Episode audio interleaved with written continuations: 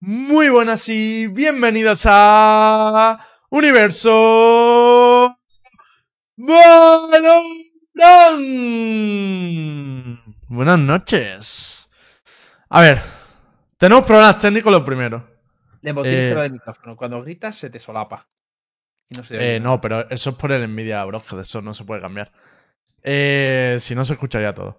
Pero bueno, el rollo. Tenemos problemas técnicos. Cami no aparece. O sea, de, Hemos de hecho, estamos, Sí. estamos preocupados porque, no, o sea, estaba hablando hasta hace poco, pero no sabemos si la, Le- qué le ha le pasado tal. tanto Pearl que, que se quedó ahí. Es que ha vuelto a competir y ya ha probado la competición y ya no nos quiere nada más, ¿eh? Solo competir. Yo lo sabía. Eh, no, pero ahora si viene, pues se incorporará. Y bueno, aparte de eso, buenas noches, Aja, buenas noches, Hitbo, y buenas noches con la Menta, que es nuestro invitado de hoy. Con la clasificada Master que viene. Buenas noches. Buenas noches, ¿qué tal? ¿Cómo estáis los demás? Aska, Yo Hitbo. Yo muy bien, tío. Muy bien también. Ha sido un buen fin de semana, ¿no, Hitbo? Que estuviste ahí en el torneo hasta la final. Sí. Muy bueno, tío. Me ha gustado. Me lo pasé muy bien. Muy divertido. Eh, a ver, hoy vamos a tocar varios temas. De hecho, vienen varios invitados, van a estar entrando y saliendo gente. Y esperemos que también Cami venga en cuanto pueda. Pero lo primero, vamos a hablar de Coldaventa porque se ha clasificado a la Master por tercera vez con un equipo diferente. Que esto hay que hablarlo porque creo que es el único no sé cómo, ya- jugador. yo cómo El único, el único jugador que lo ha hecho. Es el único jugador que se ha clasificado con tres equipos diferentes, ¿verdad? Una Master. Yo- es es Hay, hay en todo su factor común. Gente que paga el carro y ya está. todo, todo es fichar bien, ¿no? Eh, hablaremos de eso. Vamos a hablar también del evento que organizó Black, que fue la hostia ayer. Bueno, estuvo Hitbox compitiendo. eh, va a venir el propio Black también a hablarnos del evento. Y que fue eh, pues un torneo a ver quién era el mejor de, de este mapa. Eh, y la verdad que estuvo bastante guapo. Terminó un poco tarde, lo único, pero bueno, hubo emoción ahí hasta, hasta el final. Vamos a hablar del nuevo mapa, que haremos una tier list de agentes, de qué agentes consideramos mejores y también un poco cómo creemos que va a entrar el competitivo. Y hablaremos del final o de los playoffs de la liga de la LVP, porque básicamente mañana y pasado se juegan los cuartos de final y eh, el fin de que viene, no, el siguiente, ya tenemos eh, la- las semifinales y final en Barcelona. Así que vamos a hablar todo esto. También hay cositas a tocar internacionalmente. Había un conflicto con Tani, otro con un jugador de NOM. Eh, también tenemos a, a Sentinel clasificado en la Chen Qualifier de Milagro. No sé, iremos sacando temas, pero estos son los principales, ¿vale? Entonces, empezando por Europa, ya tenemos dos clasificados. Uno es Fnatic, que yo creo que era también un poco el que todo el mundo esperaba, del que todo el mundo hablaba. Mm. Y que al final para mí van bastante fuertes. O sea, primero porque tácticamente siempre ha sido bueno y aparte porque ahora le sumas al Fager, del que parece también, bueno, parece no, que está enchufado ahí de nuevo, pues creo que va muy top. Y el segundo clasificado, que yo no sé si entraba en las apuestas internacionales, en las mías sí, yo lo dije, como diría Hidbo, eh, es Gil. O sea, Gil, eh, por poner un poco en situación, ¿no, Colda? Si no, coméntame tú, pero tuviste ciertos problemas en la Master pasada a la hora de clasificaros y tal, sobre todo de temas de salud de jugadores, y esta, esta temporada ya habéis llegado con todo, ¿no? Porque además entraste con un 2 a 0 contra Mech, que no tuvo demasiada. Bueno, dime tú, pero desde fuera no pareció muy difícil para vosotros, ¿no? No, es- la verdad que, o sea, es que tampoco sabía muy bien cómo iba a llegar Gambit, pero no me, tampoco te esperas nunca ganar a Gambit. Eh, no sé, fue 6 o 13-9. Que, o sea, en Gambit, M3C, que, que todavía digo Gambit. Sí, bueno. Pero que, pero que, sí, sí, pero que, porque luego, o sea, yo pensaba que era porque en general estaban flojos, pero luego se ha visto como que no, ¿sabes? Que han ganado equipos, han ganado a Zen, eh, han seguido ganando equipos y luego tampoco lo han hecho tan mal. O sea, es como que ahora están, yo creo que están como en re- re- renovándose, encontrándose a ellos mismos ahí a mitad de camino. Ahora cambiando roles, empezando a jugar el Chamber en Nats, no sé qué. O de que- hecho, sí. han hecho un cambio go- gordo que es eh, Chronicle Duelista, ¿no? Que lo vimos ya contra vosotros. Bueno, contra vosotros lo llegamos a ver, no sé, pero el resto de los partidos sí. Sí, con la Race. Eso, o sea, yo creo que les va así mejor. Yo creo que les va así. sí. A ver. Individualmente, Cole como que tiene más tirón ahora mismo. A mí Chronicle me parece un pedazo jugador, de hecho yo he dicho siempre, creo que es de los jugadores de los mejores del mundo y te cumple con lo que le ponga, pero también creo que la gente como que espera que haya un duelista muy protagonista en MEC y no son un equipo que juegue a eso, o sea, el, el duelista al final dentro de su de, de su juego tiene la función de abrir espacio y es verdad que para mí Chronicle lo hace un poquito mejor porque también saca baja, más bajas que Defo, por así decirlo, pero tampoco es que fuera full protagonista. O sea, no sé, es un cambio sencillito para mí. Es mejor Race. Es que también creo que Race y Jet son duelistas bastante diferentes, ¿no? Jet es más, cojo full espacio, Race es más, bueno, y, y cojo el Operator, y Race es más eh, Rifler, que también gana- coge espacio, ¿no? Evidentemente, pero Sí, pero coge de manera Quizás, distinta, sí. yo creo. sí, pero claro, se juegan de maneras diferentes. Yo creo que Defo es lo que decías tú, eh, Lembo, que cuando juega Jet era más sacrificado, ¿no? Más ganas espacio, más Era Eh, una piñata, poco- vaya. Sí, vaya, haces más de piñata que, que de Jet, eh, digamos, bueno, más protagonista, ¿no? Y, y Sí, tiene la capacidad de ser más de carry. O sea, Defo nunca, nu- la forma en la que jugaba Gambit, Defo nunca jugaba, o sea, siempre jugaba para el equipo. Era, de, era- de hecho, yo cua- yo cuando lo hablaba era como la única Jet que se veía que jugaba para el equipo, súper coordinados y tal. También te- pero es que la forma que tenían ellos de abrir espacio era mucho también dependiendo del, de los lurkeos de Nats y tal. Y creo que eso cuando cambió un poco el meta, ahora el chamber y tal, como que eso le, les afectó más, ¿sabes? Sí, porque no puedes hacer lo mismo con Race. plan, me da esa Mm. sensación, ¿sabes? De que no puedes jugar tanto para, para el A ver, tuvieron una época que estuvo para mí bastante bien, que fue con Defo de Neon, ¿no? Me acuerdo del mapa de Split, que lo, lo vimos Hitboy y yo en una watch party, que estaba todo el rato haciendo agresiva por medio y demás. Y ahí le vi Sí. un poquito mejor. Pero bueno, entiendo que tampoco puedes jugar así en todos los mapas, así que. Palmo, anyway, pero, pero fue un partido. Mm. Es que cuando les Eh, mal en la. Aparte, cuando les fue mal la temporada. La temporada pasada, Fo dijo que tenía un problema, un problema, una enfermedad una- en la espalda. Esclerosis de grado 4 algo así. Dijo que le afectaba mucho a la hora de jugar. Porque no sé si- cuánto tiene que ver eso, ¿sabes? Porque mucha gente habla de que ha bajado el rendimiento y, y él, lo, él lo dijo en Twitter, eso. Yo te quería abrir un poco el debate porque creo que Gil ha sido la evolución más positiva que hemos visto. Al final, Fnatic, la liga regular de la temporada pasada la jugó bien. La Master fue mal, pero jugaba con dos standings. O sea, que al final Fnatic estaba bien, ha hecho cambios y sigue bien. Pero Gil sí que es verdad que la temporada pasada no conseguisteis avanzar en la fase de playoff. Esta temporada estáis a tope. De hecho, sois los, eh, bueno, eh, digo segundos, pero que estáis clasificados. Tenéis que luchar por, por ese seeding 1. O sea, que todavía podéis ser primer clasificado de Europa. Y yo os quería preguntar eh, qué equipos habéis visto que hayan tenido una evolución mejor y qué equipos peor y por qué, sobre todo, ¿no? Tanto Colda como, como Aka y, y Gil, ¿no? Para mí, el ejemplo positivo es Gil y el ejemplo contrario quizás sería eh, G2. eh, yo creo que es el más tocho, ¿no? De diferencia. Pero claro, mi pregunta es, Colda, ¿por qué? ¿Por qué ha pasado esto? O sea, ¿por qué vosotros habéis tenido una evolución tan positiva, ¿no? A ver, no- bueno, nosotros yo creo que es la forma de, de- de- de trabajar, o sea, de, cómo entrenamos y de cómo, de cómo intentamos prepararlo. Yo creo que eso ha sido intentar buscar un poco más la constancia en lo que hacemos. O sea, Y creo que es lo que nos ha hecho mejorar un poco. ¿El cambio de meta no creéis que ha afectado el resto? Porque yo creo que hay gente que se adapta mucho mejor al nuevo meta con, con el cambio de la Jedi y tal, y con el cambio de los controladores sobre todo, y gente que, que no ha conseguido terminar de adaptarse a meter el chamber, meter un duelista. No sé cómo lo veis. Es que eso yo creo que siempre pasa y va a seguir pasando. Por ejemplo, en, a ver, en Azen, ah, el último partido que vi de Cinet con Chamber jugó bastante bien, aunque perdieron. Pero antes de eso, como que no le, no le veía tan cómodo ni de coña como con Jet, ¿sabes? Que, que antes, o sea, yo me acuerdo que él solo jugaba Jet todas horas en todas las ranques que jugaba, o sea, todo el día se pasaba jugando Jet.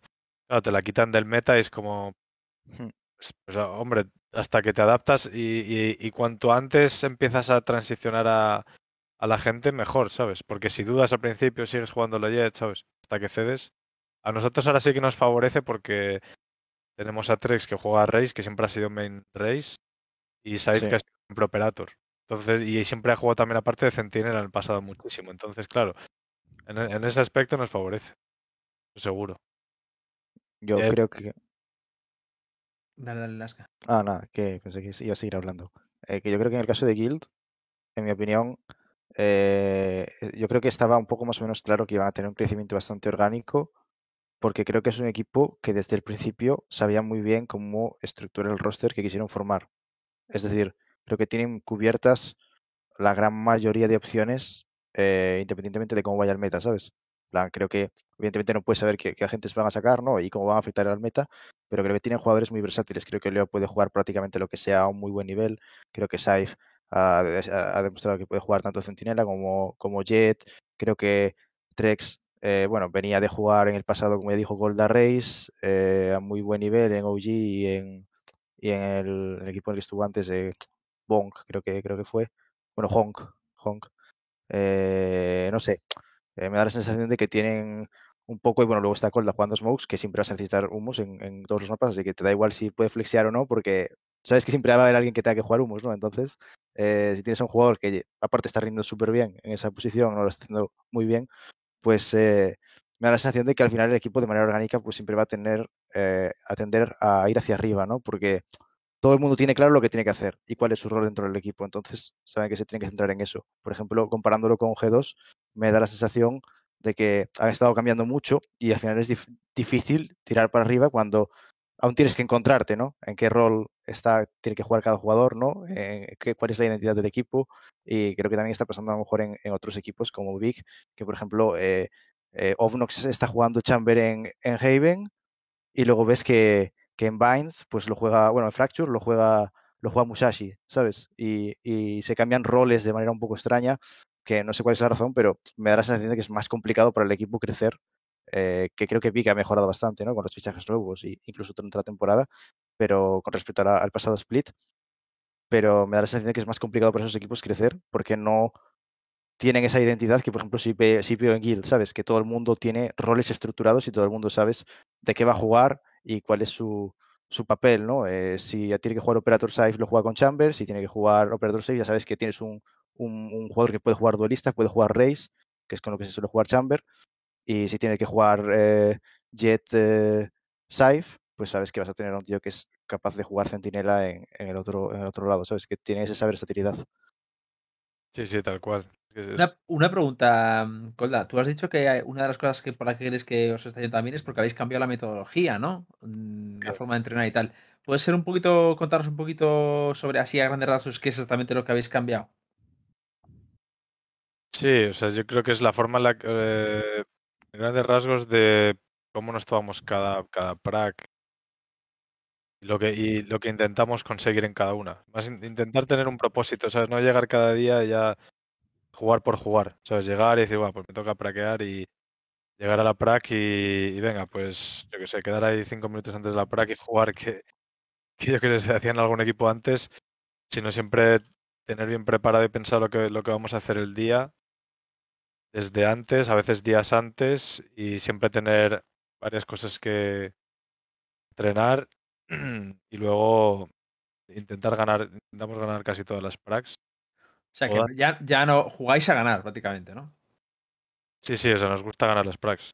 Siem- Siempre. Lo que pasa es que a veces no, porque a veces eh, estamos a lo mejor con, con alguna composición nueva que aún no hemos empezado, acabamos de empezar a entrenar, o sea, todavía no tenemos ciertas extras, lo que sea, pero por lo general siempre eh, eh, jugamos a ganar. Eh, ¿Estáis de acuerdo que eso es bueno? O sea, no voy a ser yo quien cuestione a Golda en una Master, pero. Mm, Mira, yo siempre he tenido mis dudas no con jugar la plaga a ganar, ¿eh? No lo cuestiones en una. Masters, eh, Lembo, lo cuestiones en Universo Valorant. Aquí tú eres el rey. Yo, Ah, vale, vale, vale. Aquí puedo, ¿no?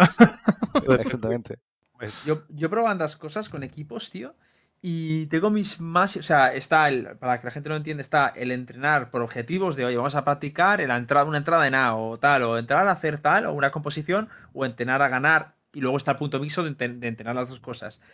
Eh, el, para mí, el problema que veo de entrenar por objetivos, en plan de entrenar a hacer cosas, es que el mental pega, ¿eh? Es decir, que si tú juegas siempre a probar cosas y tal, y vas perdiendo partidas y tal, sí que he notado que los jugadores les va afectando y que luego el equipo rival va con una confianza extra cuando juega contra ti fuera de Prax.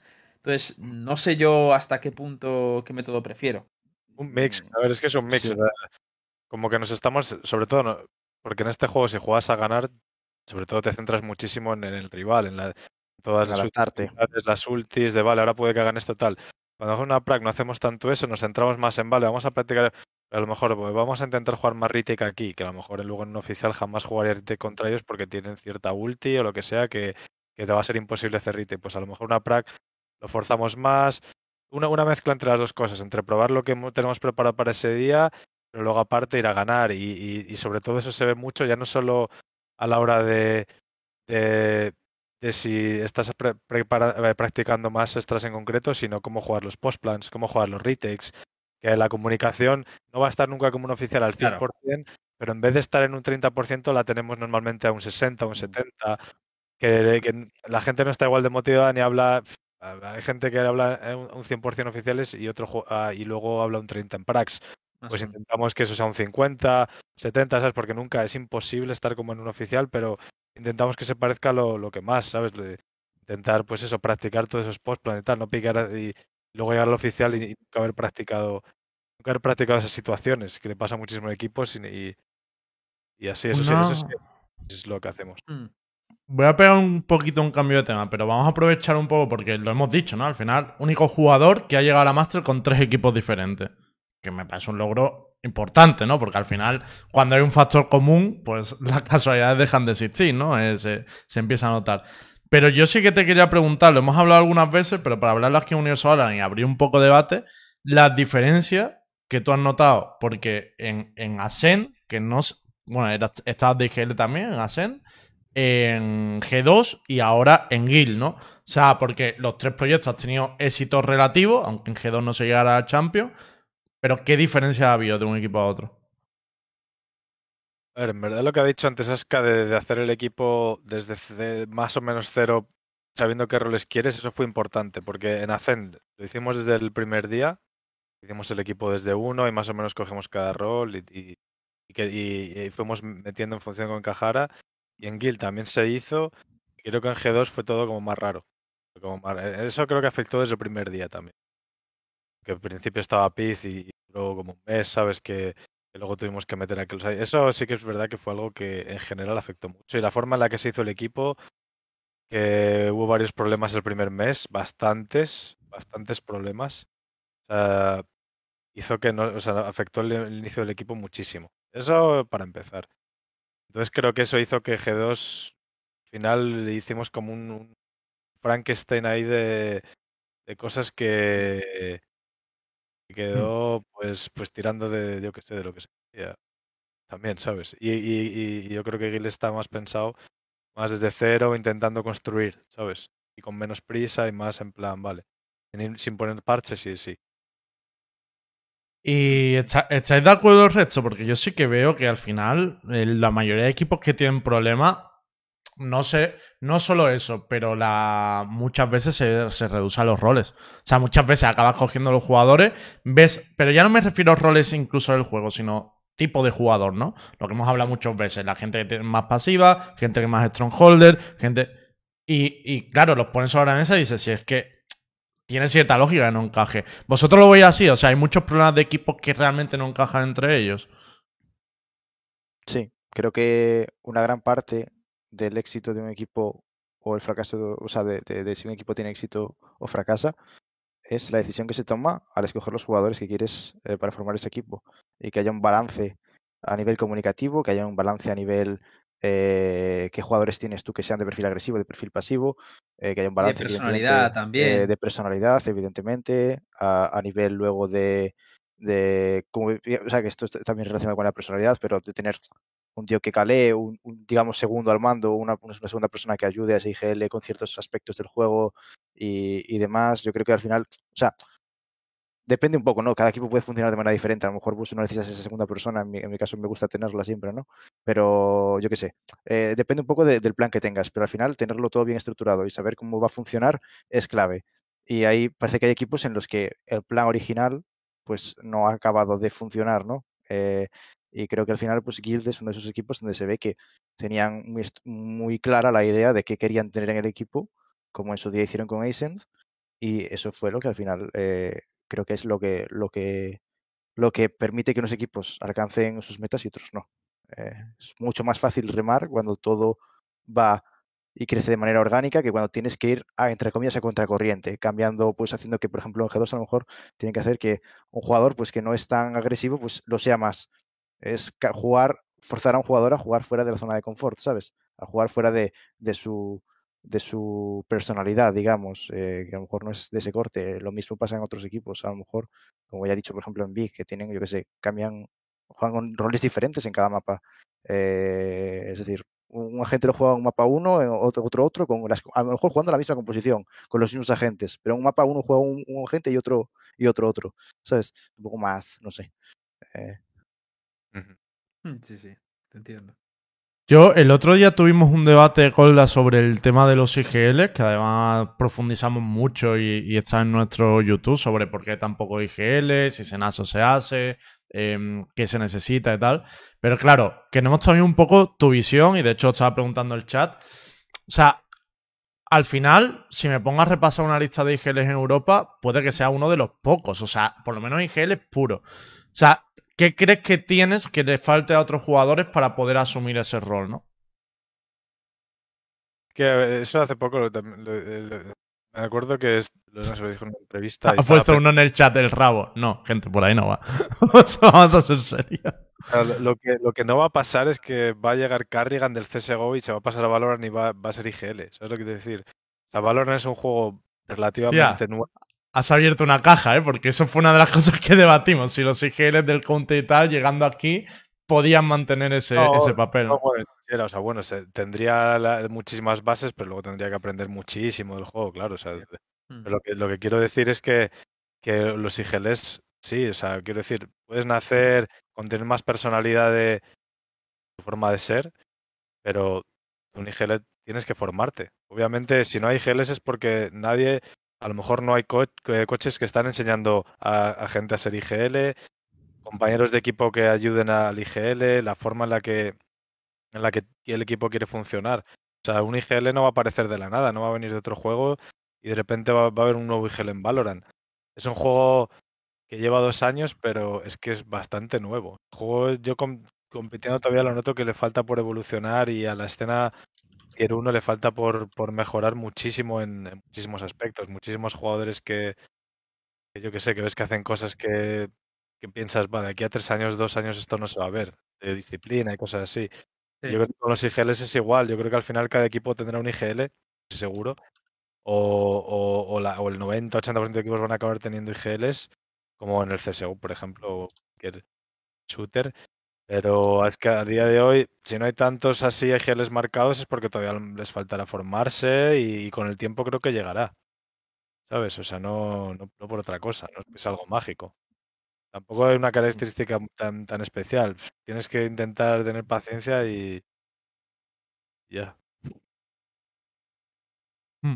Eh, bueno, no sé, yo creo que va un poco en la línea de lo que. de las conclusiones que sacamos, ¿no? La otra vez, Hit y Aska. Sí. Le pregunta a Black dónde se mete. En el Discord de Universo Valorant, Black. Te, habla por el, por el, WhatsApp, pero eh, es el Discord de siempre. Que han comentado en el chat que, por ejemplo, han dicho que Gil también lo hace, ¿no? Que tres juega Jet en un mapa y Saife Killjoy en otro y tal.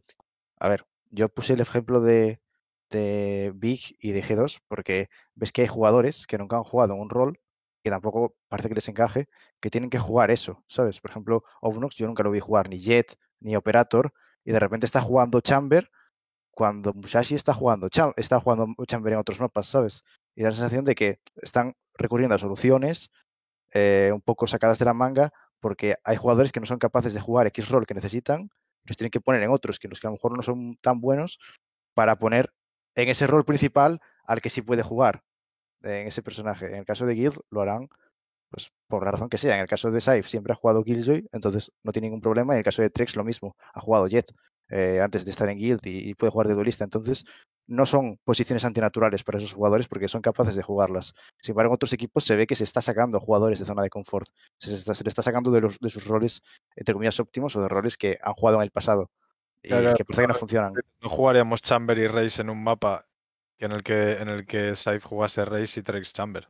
Lo que tú has dicho que ese equipo sí que hace, eso, eso, eso jamás lo haríamos. No, vamos, sería raro, podría pasar, pero que no tiene sentido. Es que también tiene que ver mucho con el operator. Si ves la, la mayoría de Jets que han transicionado a, a Chambers, porque eran jugadores de Operator.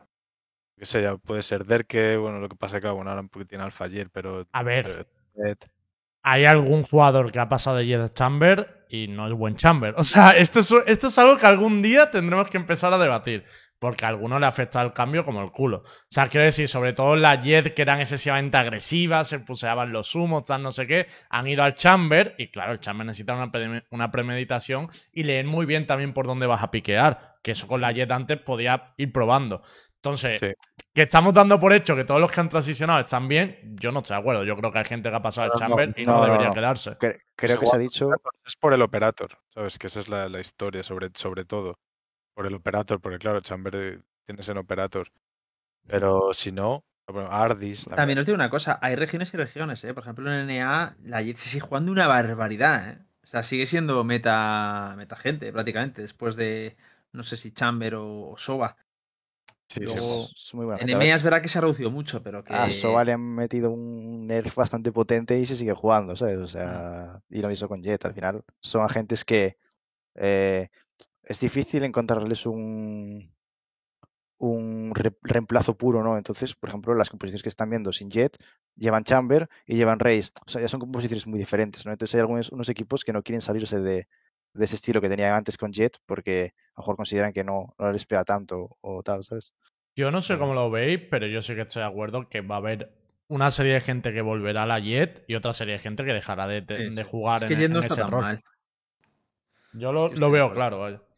Eh, pues bueno, va a venir Black para, hablar, Black para hablar también del tema del nuevo mapa y demás. Entonces, no sé si tenéis alguna pregunta más para Colda. Eh, va a competir, en la- o sea, ya está clasificado Master, pero este fin de semana se juega el Seeding 1, ¿no? Si no me equivoco. ¿Sabes, Colda, si, si ganáis y pasáis como Seeding 1 o pasáis directamente a fase de grupos? ¿O, o eso todavía no os lo han dicho? Eh, no, eh, no, no lo sabemos. Creo que le hemos preguntado hoy, pero no sé si nos han para saberlo, cómo funciona, si va a ser como la otra vez o no.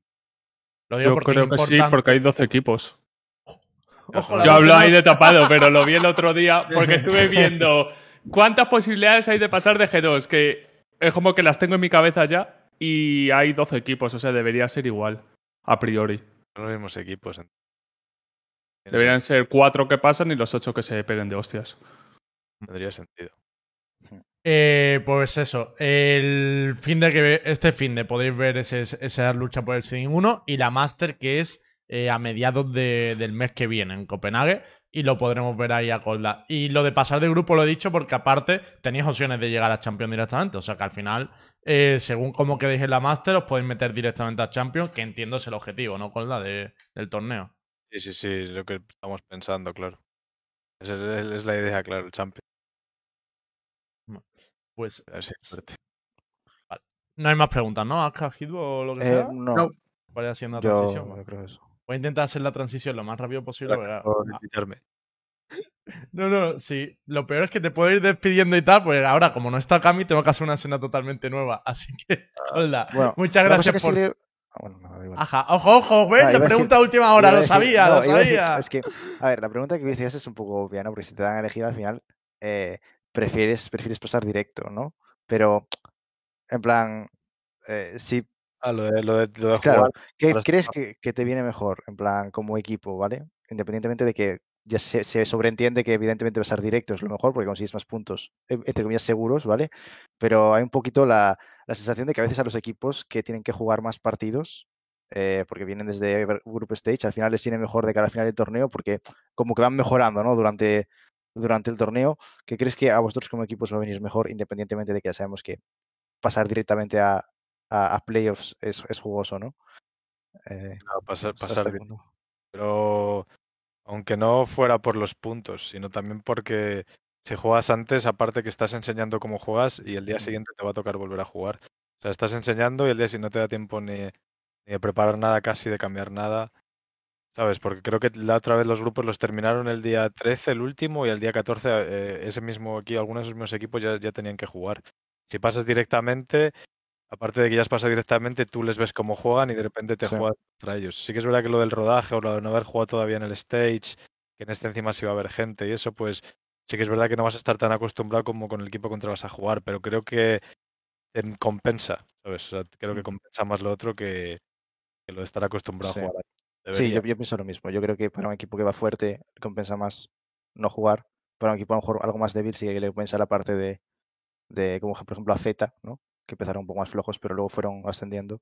Sí, eh, sí. empezar desde abajo. ¿Puedo preguntar una cosa? Claro. Ahí De hecho, ahora mismo eres, eres la voz en off del programa, Black. O sea, ahora te pertenece, perfecto. tío. Como el de saber y ganar, Pues- tío. Pues de saber y ganar, eso digo. Pregunta de economía. Eh, ¿Hay eh, gente antes de la fase final del stage? O sea, yo pensaba que iba a ser a partir de cuartos de final, como normalmente suele ser en otros shooters. ¿En primera fase va a haber público? Que eso no lo sé, la verdad. Eso es lo que. O sea, lo he dicho porque pensaba que sí, pero no lo sé. Yo lo dudo. no, ¿eh? Yo también. Yo lo dudo. Yo creo que será a partir de. Bueno, no sé realmente, porque aquí, claro, aquí es distinto. O a lo mejor ahora que hay público, el formato de es distinto, ¿no? Porque, mm, por ejemplo, Counter-Strike siempre son cuarto final, semifinal y final.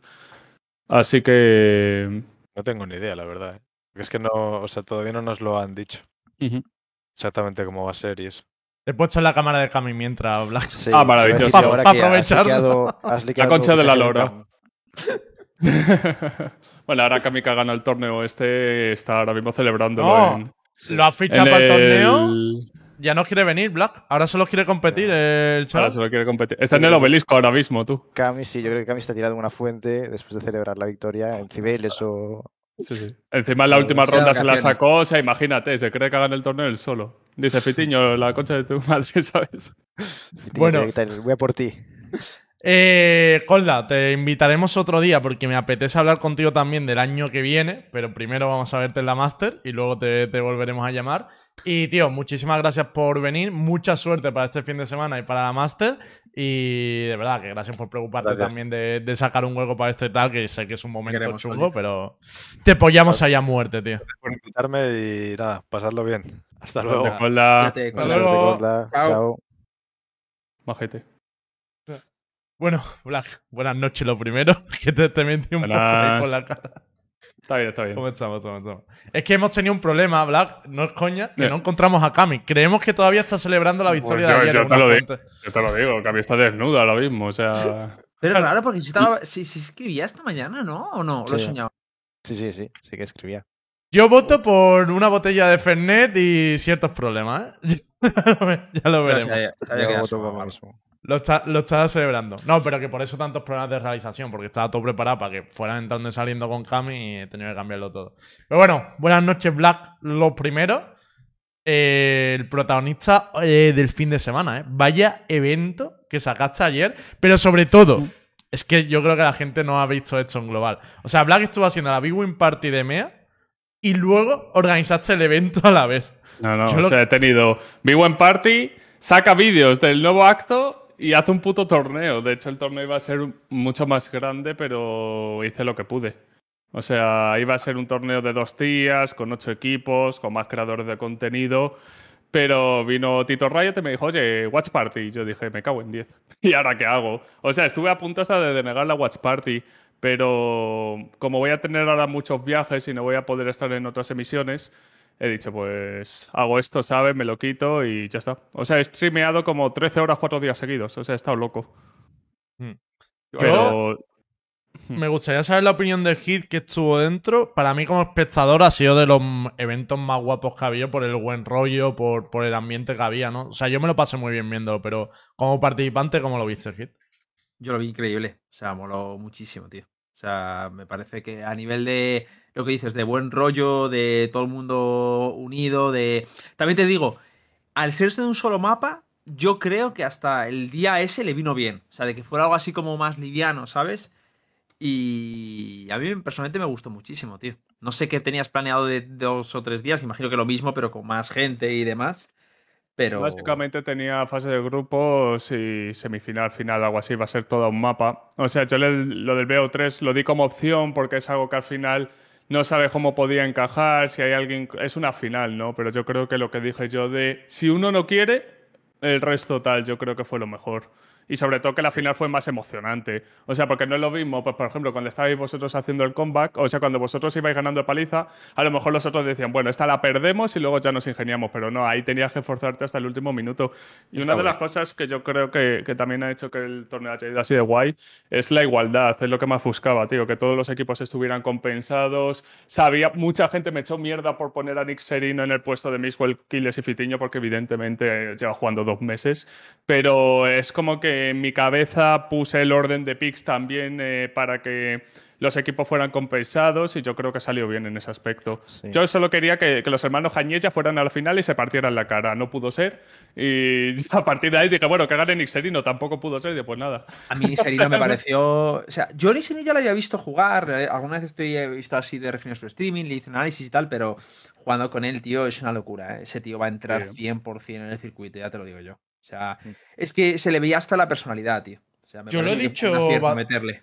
Lo he dicho bastantes Como veces, que según he visto en su stream y ahora también que lo he visto en partida un poco más serie y tal, es que para mí ya tiene nivel para estar dentro del circuito de tormenta, pero de, de sobra. Lo que pasa es que él también creo que quiere reservarse como para hacer una entrada más, más a lo grande, Sí. ¿no? O sea, de que en cuanto entre ya sea muy fuerte, que lo entiendo, pero que por nivel desde luego no es. O sea, está muy... Está Yo muy simplemente creo que le faltan horas de juego. O sea, había ciertas cosas de GameSense, de típicos timing que no pillaba. Pero eso es horas de juego, ¿sabes? Es básicamente repetir la misma situación hasta que te adaptes y tal. Es lo único que veo que, que podría mejorar bastante, pero una vez mejore eso. O sea, en cuanto a aim va sobradísimo. O sea, pero va, pero va sobrado a niveles bestiales. Yo es que lo que más me impactó es como. como... O sea, le vi como muy. como muy en plan analítico, muy rollo en qué puede mejorar, y en, muy curioso. O sea, sobre Mm. todo le vi curioso, tío. Y para mí, que una persona sea curiosa cuando entra a este juego es lo más importante posible, dado que tenga su nivel básico. Y tiene muy buena actitud también. Muy, sí, muy buena. Actitud, Los hermanos Pero tóxico. se parecen tanto, cabrón. Se parecen tanto en tantos aspectos. Hasta la voz, tío. Que mucho No, hasta la puta igual. risa. tío. O sea, la Y- y- y risa los es tonos. igual. Sí, los tonos. O sea, es. Bueno, a él le llamaban Tense. El otro día vino a lo de la Watch Party y le llamaban Tense. Porque Tiene un aire. Pero sí, o sea, yo creo que, que ambos eventos salieron bien. El de UK también lo cuento porque yo creo. Fíjate, eh, apareció. Que no, lo que iba a decir. Que yo creo que tanto el de UK como, como el Dios, evento. Lemo parece que ha visto una aparición, ¿eh? Ojo, Eh, Pues ojo, cara ojo. Que-. Disculpen, ¿Qué ha pasado? No, no, Me quedé dormido. Vale, me buena quedé explicación. dormido. Me quedé dormido. Perdón, Bueno, a ver, en mía. verdad me alegro, ¿eh? Porque no sabíamos que Al había menos pasado. sabemos que estás vivo, ¿sabes? Sí, sí, vino, vino Emma a despertarme. A golpear ¿Ah, sí? la puerta, sí, sí. Debo decir que me han dado Gracias, en Emma. mayo, Perdón. pido perdón, pero es que estaba No, preocupado, no, no. sabía qué había pasado. No, no, no, no, sí, sí, me quedé frito, la, la alarma a la mierda y nunca la escuché. Disculpen. Ah. mía. Vale, vale, Perdón, había perdón, perdón. configurado Hemos llegado justo cosas en que el momento, pasan. ¿eh? Yo no os voy a engañar, yo siempre tengo puesta una alarma a las 9 y 49 todos los lunes. Ah, Por lo que pueda no, pasar. Por lo que pueda pasar. Ya te lo, ya te lo ves venir, Ya está ¿no? puesta. Sí, No, no, no, no porque me quede dormido, porque no, no suelo dormir tan tarde, pero yo qué sé, si alguna vez se me va la olla, que a veces no sé qué día vivo, literal. Plan- Yo tengo la alarma puesta a las 9, ¿eh? Para prepararte. I know what you feel, I know what you feel, porque me cago en Dios. Vale, pues un segundo, meto a Cami, que tardo Vale. nada, porque esto lo Vale. tenía ya mejor preparado. Gran torneo, Black. Muchas gracias. Ah, justo Nada, habíamos bueno. empezado a hablar de eso. Que... De Sí. hecho, hoy he tenido llamada con Riot, en plan, para saber también feedback. Ellos también quieren involucrarse en, en la dinámica esta de torneo que estoy haciendo. Qué guay. Y se vienen cosas muy grandes. Hemos Uh. hablado una horita. Eh, bueno, mañana hacemos un anuncio de una cosa que haré también y, y ahí hablaremos mucho más del tema, pero a grosso modo, la sensación que he tenido de Riot es, tío, vamos a hacerlo mejor. De hecho, ya tengo una idea que va a encantar y que. Riot me ha dicho, hay que moverlo ya, hay que moverlo ya, hay que moverlo ya. Y lo bueno es que va a involucrar tanto creadores de contenido de la escena como creadores de, pues, grandes. Y yo pienso que se va a hacer de una manera que es muy inclusiva en el sentido de que nos vamos a unir de una forma que coexionemos bien. No sé si me explico, en plan que, que va a estar bien hecho, coño, que no va a ser incómodo para nadie, que todos vamos a aportar lo que mejor sabemos hacer. Y es lo que busco en estos eventos, porque, por ejemplo, una cosa que también he hablado con Riot es que estos eventos les gusta. Siempre, siempre inciden en lo mismo. De hecho, con el Solo Q, Hitbox y Lembo lo sabe que a ellos lo que les gusta es que los eventos sean de comunidad. Eso es secreto. Coño, ya, pero me refiero en plan. ¿Me entiendes? Eh, entonces, eh, toma leak. Y nada, eh, Rayo siempre nos ha incidido mucho en eso. De hecho, Rayo te ha recibido propuestas bastantes veces de eh, empresas, marcas, whatever, que, que para hacer cosas, pero el problema que tienen esas propuestas es que ocultan motivos económicos y a lo mejor no Ajá. motivos económicos, sino simplemente motivos de imagen.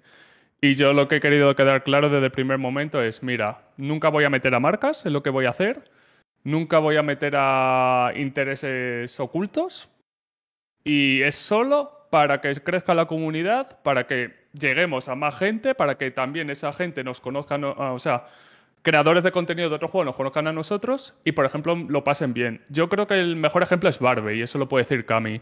Barbe, la evolución que pegó desde el primer partido hasta el último fue brutal. Se lo pasó increíble. Era una persona que no estaba tan habituada a Valorant y en la última partida a mí me sorprendió una barbaridad, tío. Eh, y la gente salió... verlo, Salió la gente súper contenta y es lo único que busco, tío, que todos estemos contentos, que si hay algo que mejorar, que ahora podemos escuchar al chat y yo puedo escuchar a vosotros, también quiero recibir feedback, pero que ojalá, ojalá todos estos eventos que, que he planeado con Riot que se van a hacer eh, lleguen y, y salgan me- igual o mejor. Es el, el único objetivo que tengo, porque yo empecé a hacer esto y ya con esto acabo que me estoy explayando la hostia. Porque siento que en la comunidad eh, solo existe el contenido de Ranked Solo Q, Duo Q como máximo. Es un contenido que, que es muy individualista y también siento que es un contenido que ya empieza a cansar. Que al primer año vale, pero ya cuando ya dos años, tres, cuatro, es como. Sí. Se pueden hacer muchas más cosas, tío. Y por eso he querido dar esta salida para mí y para todos. Sí, además, en plan lo que comentas, cuando quitaron las Ranked 5 Stack en, en tal, como que se notó mucho, yo creo, que, que se cortó esa dinámica, porque ahora siguen estando, pero es muy raro ver a, a creadores jugar 5 Stack.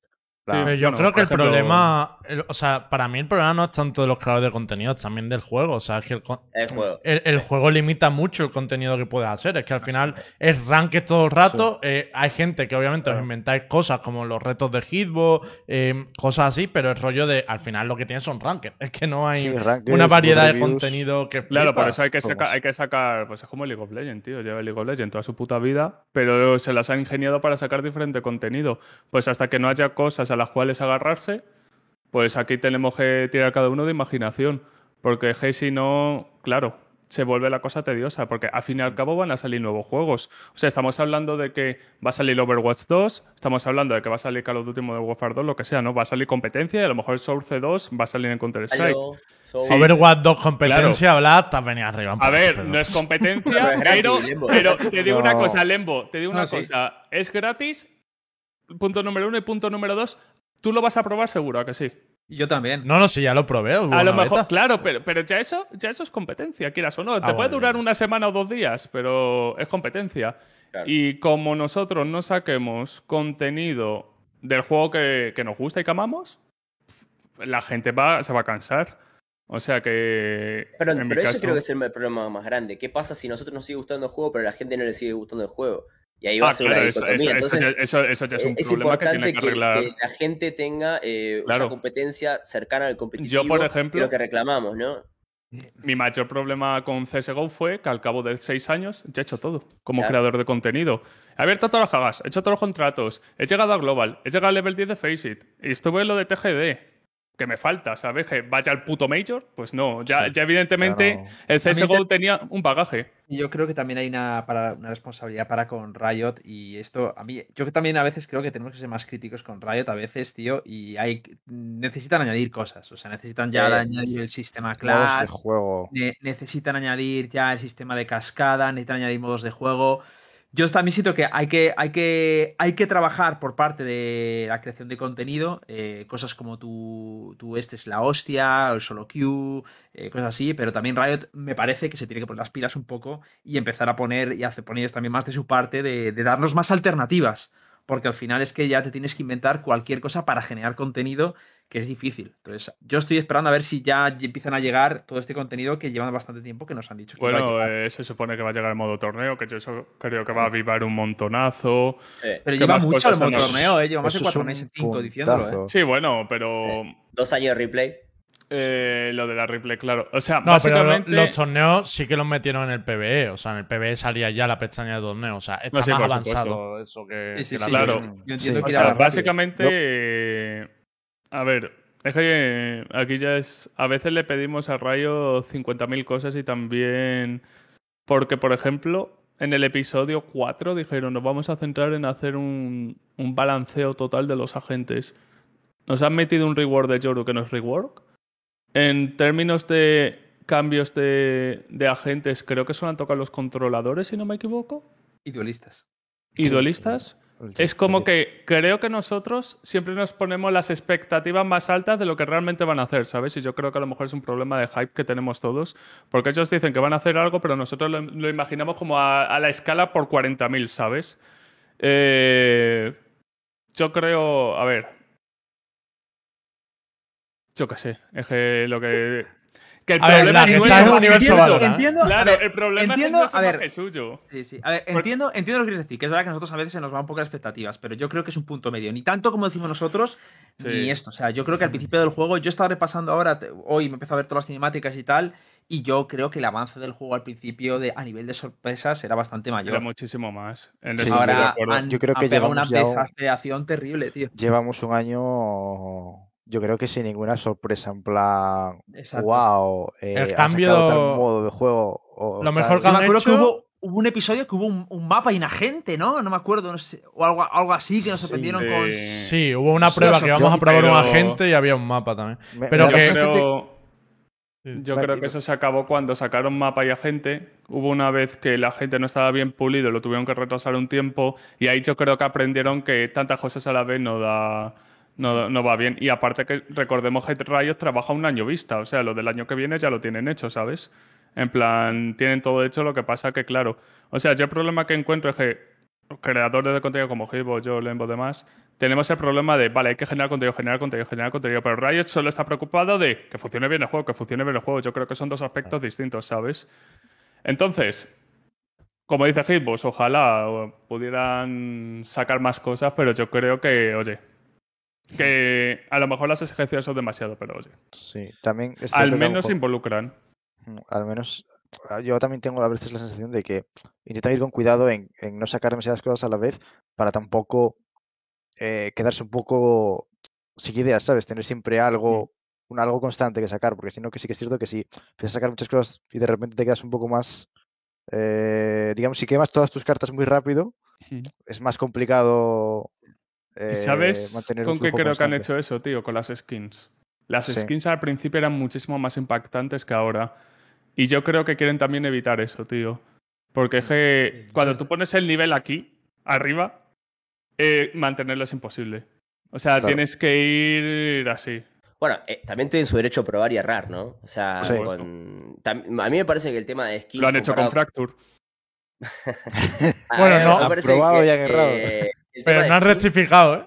Comparado, comparado con, con otras cosas que tienen que estar evolucionando el juego, es ridículo, ¿no? ¿Cuántas actualizaciones de skin tenemos por.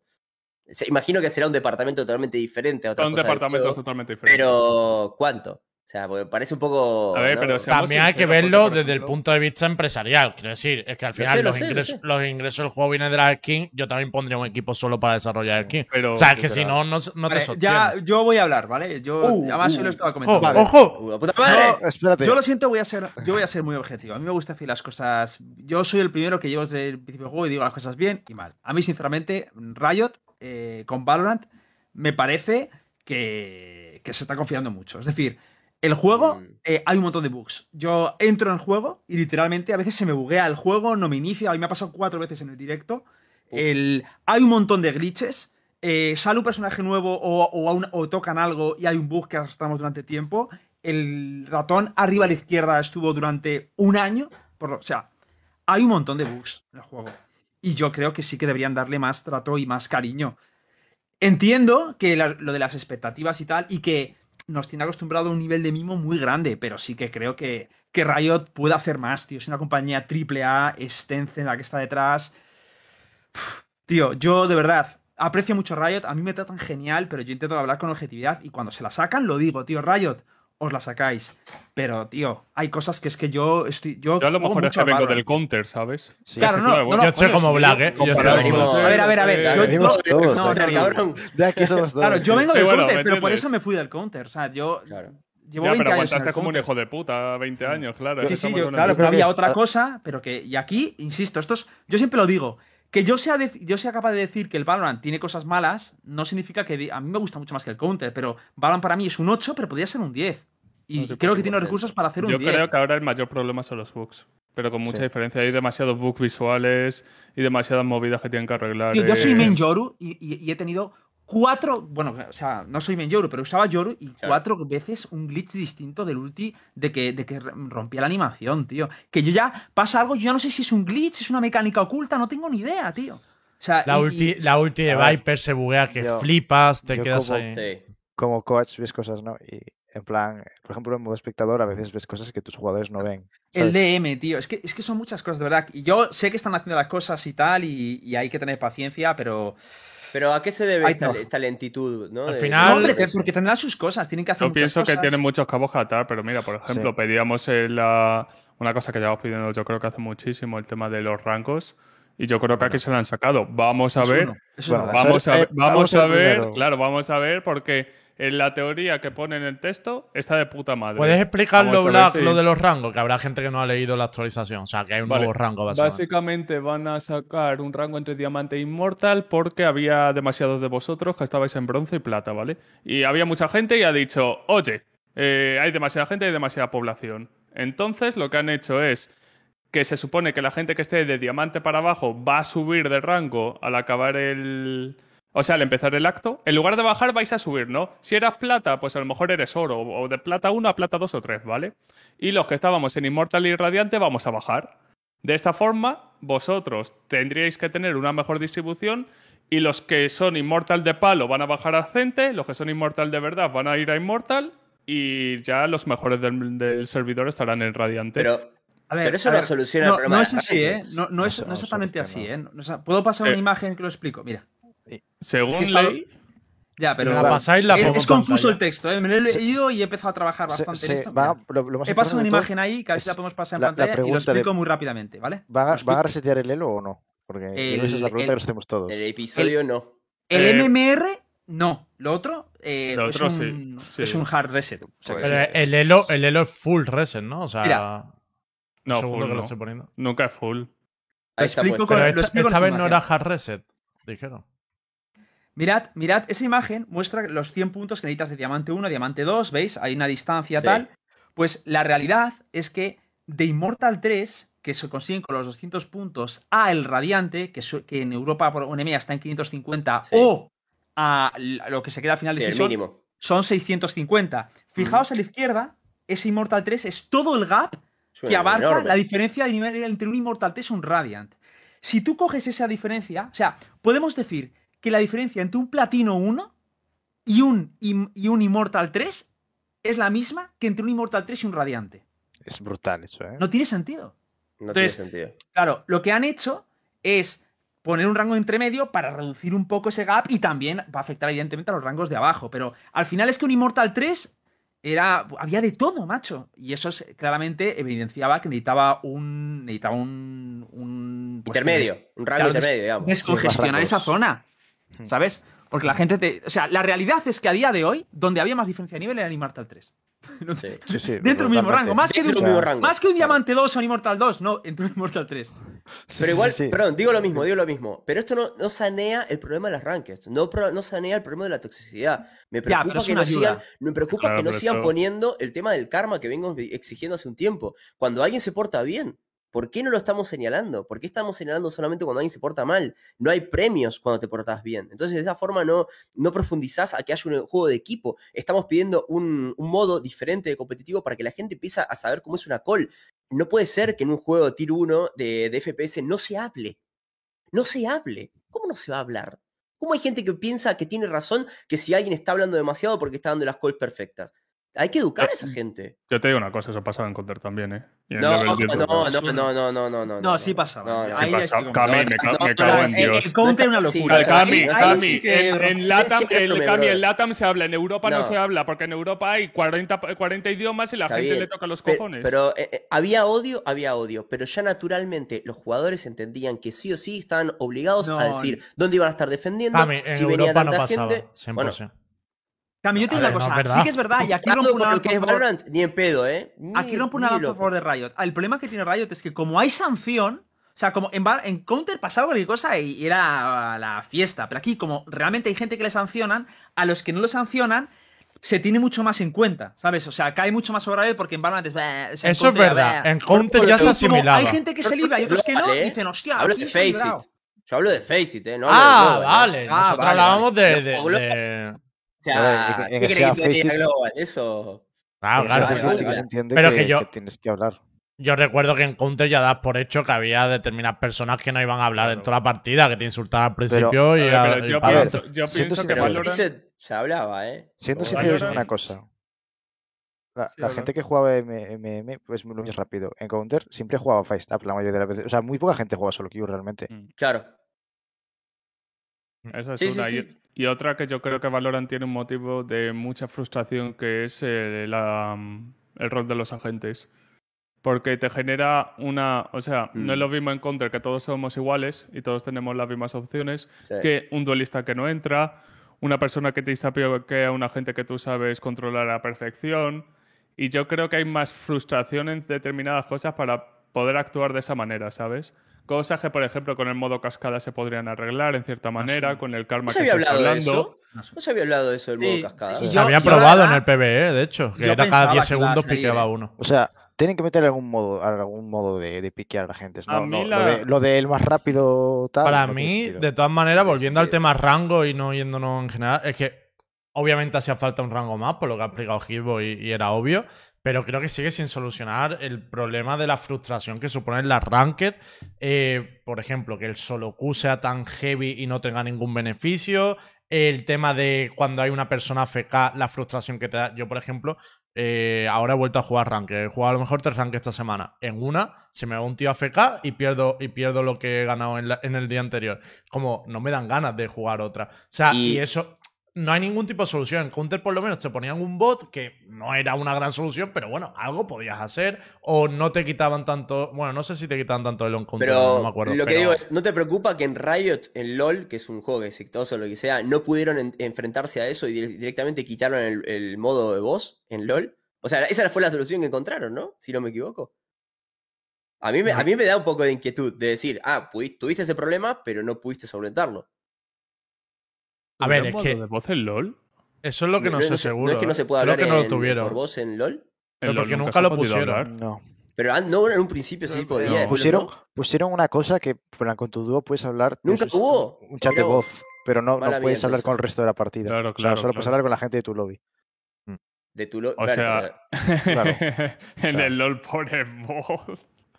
Se acaba, se, se rompe el Se juego. acaba el juego. Vale, Implosiona el universo. Se acaba el juego, mira. Vale, yo pensé que había estado en LOL y en, en la voz y que la habían quitado por problemas. En Counter al principio no había una cosa, o yo esto me lo inventé Sí, en mi cabeza, que era que increíble. podías hablar con el otro equipo al principio de la Increíble. partida y podías decirles cosas en plan de te voy a reventar. Increíble. Eso es Era una, la es una locura, ¿eh? Eso Pero eso lo esa había, locura. ¿eh? Eso lo había. sí, ¿eh? sí, sí. Me recuerda al old chat de PUBG de que podías hablar con cualquiera que estuviese cerca de ti, ¿sabes? Como el, Sí. el chat de voz. De todas maneras, que, Imagínate antes de acuchillar a alguien que le mandas a tomar por culo, ¿sabes? Sí. que lo- a lo que yo iba también es que, vale, esto del tema de ascendente creo que va a descongestionar mucho en Mortal y todo el rollo, que está bien Y para los rangos rangos bajos, altos, como te digo, ¿eh? O sea, ra- atacan los rangos bajos. Sí, al final afectará todo a largo plazo. Sí, sí, va a afectar a todos, claro. pero los rangos bueno, bajos sigue t- teniendo un elemento de frustración tremendo, tío, entre Smur, AFK, gente que no habla. O sea, hay Tío, demasiados elementos tío, que te echan creo- para atrás, creo que las Smurfs, de las verdad. Smurfs es más en eh, eh, afectan más. de- o sea, tú te jodes más por una Smurf en Immortal que en plata o en. O en oro. Dios, una cosa, Yo de verdad. Yo, yo estoy ahora mismo haciendo el tema este con un Excel poniendo. O sea, me, me estoy creando dos cuentas y pongo un Excel, todas las partidas las documento, tío.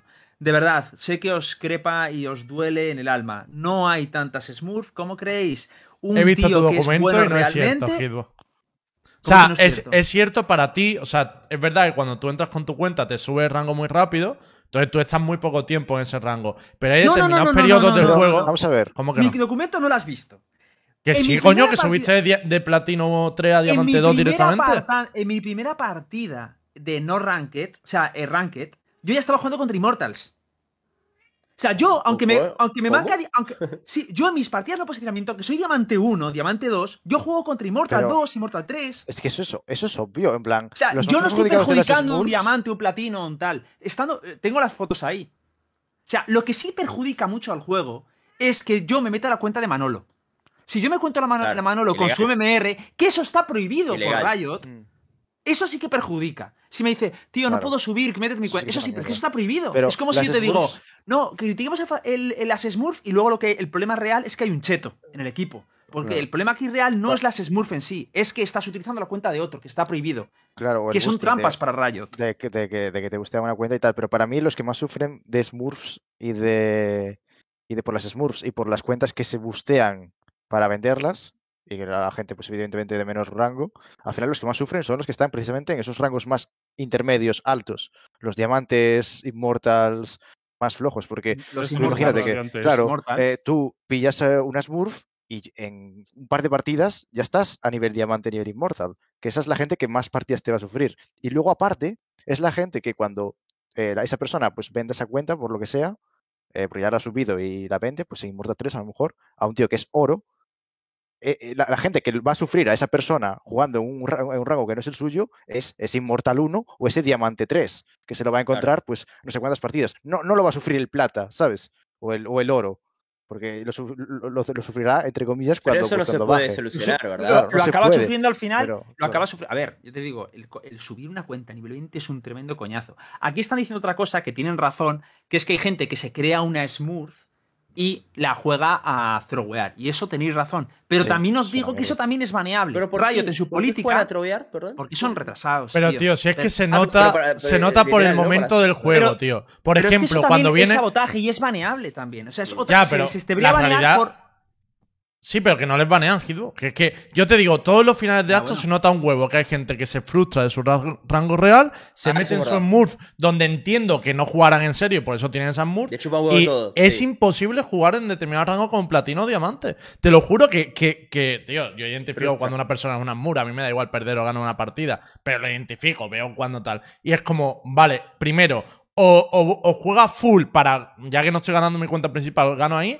O directamente, muchas veces te tocan tu equipo, te dicen que es Smurf y acaba troleando la partida porque se la sopla ganar o perder. Pues y eso- es eso- algo que hay que atacar, Eso tío. lo que, claro, habrá que atacar entonces a la gente que sabotea, porque es que, insisto, que, que un tío entre, que un tío entre a sabotear las partidas, Riot debería verlo en función del algoritmo, que a lo mejor viera cómo has jugado las anteriores y cómo has jugado esta, o, o cómo te mueves por el mapa. Pero es que, insisto, que el- en general el problema no es en sí de las Smurf. Es como, tío, están haciendo, están como cheteando, lo que pasa es que un cheto a veces detecta y a veces no. Es como yo decirte, no, eh, los chetos tal, porque hay gente que no le banean con chetos. Pues esto es igual, hay gente que sabotea y no les banean, pero el problema no es el, el- el sistema anti-smurf, que el sistema anti-smurf de verdad Una funciona. El cosa- problema es Sí. los retrasados que a- sabotean. Voy a cortar el debate este aquí, perdona, Aska, pero es que Black se tenía que ir pronto y quiero antes hablar un poquito del Ah, vale. mapa, ¿no? De, opinión. Sí. De primera. eh, es algo Piece. bastante importante porque le quedan mil capítulos, así que, eh, que hay que ver. ¿no? Quedan mil 950. capítulos. Pero por entrar en el mapa, nosotros ahora vamos a profundizar, pero sí que quiero opinión rápida eh, de Black y del resto. O sea, ¿me ha gustado o no me ha gustado y por qué no? Pues simplemente. Ole. A mí me ha gustado, yo pienso que es un sustituto natural de Split. eh, si veis el mapa es prácticamente similar, solo con un conector más. Siento que estratégicamente el mapa es una pasada. eh, pienso que competitivamente va a ser espectacular. En Ranked no lo pienso tanto porque en Ranked yo creo que va a hacer falta muchísima más comunicación que, en cualquier otro mapa. Lo cual puede ser una aliada. Tendremos que ver las composiciones que van saliendo, pero creo que va a hacer falta mucho. Creo que es el mapa que más control de mapa necesita el juego. O sea, porque tiene tantos recovecos que, que vas a flipar. Claro. Eh, pero pienso que a pesar de, de la gente diciendo, ah, split, split, split, no sé qué, pienso que es el sustituto natural. Um, vamos a ver cómo se desarrolla en el resto de mapas, pero pienso que la decisión ha sido la adecuada. Y pienso que en este mapa se lo han sacado y sin duda alguna, desde Eisten es el mejor mapa que han sacado. Sustituto natural, pero la decisión adecuada me agarra la piña, boludo. O sea, ¿pero Eh, ¿en serio vamos a dejar a Icebox? Eh, pe- ya, no, pero, pero lo que dice Black Yo tiene razón. entiendo lo que ¿eh? dice. No, no, yo entiendo lo que dice. Es parecido, parecido. Pero, Yo brother, también. eh, Vale, pero. ¿para qué quieres mapas Pero- similares? Eh, yo Sí, ¿Y, piso- y qué importa? Pero si tenés a Breeze y tenés a O sea, Icebox que vale, son vale, similares. pero el problema, el problema es que eh, lo que valoraron es similitud de mapa, antigüedad.